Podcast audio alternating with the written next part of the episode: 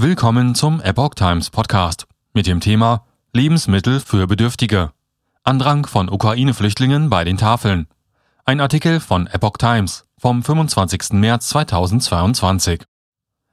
Neben ärmeren Deutschen, von denen sich immer mehr die gestiegenen Energie- und Lebensmittelkosten nicht mehr leisten könnten, kommen bei den Tafeln nun auch zunehmend Ukraine-Flüchtlinge an.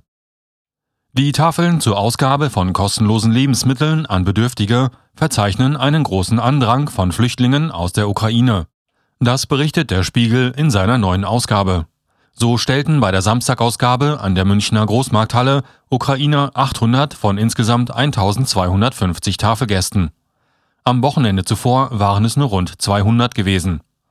Wir haben eine zweite Nachmittagsschicht mit Freiwilligen eingerichtet und mussten eine Warteliste anlegen, sagte ein Sprecher der Münchner Tafel. Diese kaufe derzeit pro Woche vier bis fünf Tonnen Lebensmittel zu, weil die gespendete Ware nicht ausreiche. Die Mehrkosten liegen in München bei rund 12.000 bis 15.000 Euro pro Woche.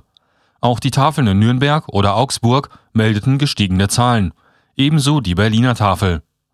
Die Folgen des Krieges in der Ukraine sind bei den Tafeln schon jetzt deutlich spürbar, sagte Jochen Brühl, Vorsitzender des Dachverbandes Tafel Deutschland dem aber nicht alle Tafeln angehören. Zu den Flüchtlingen kämen Menschen, die sich die gesteigenden Energie- und Lebensmittelkosten nicht mehr leisten könnten. Durch den Zuwachs der Kunden bei gleichzeitigem Spendenrückgang seien die Tafel aktuell gefordert wie nie zuvor, sagte Brühl.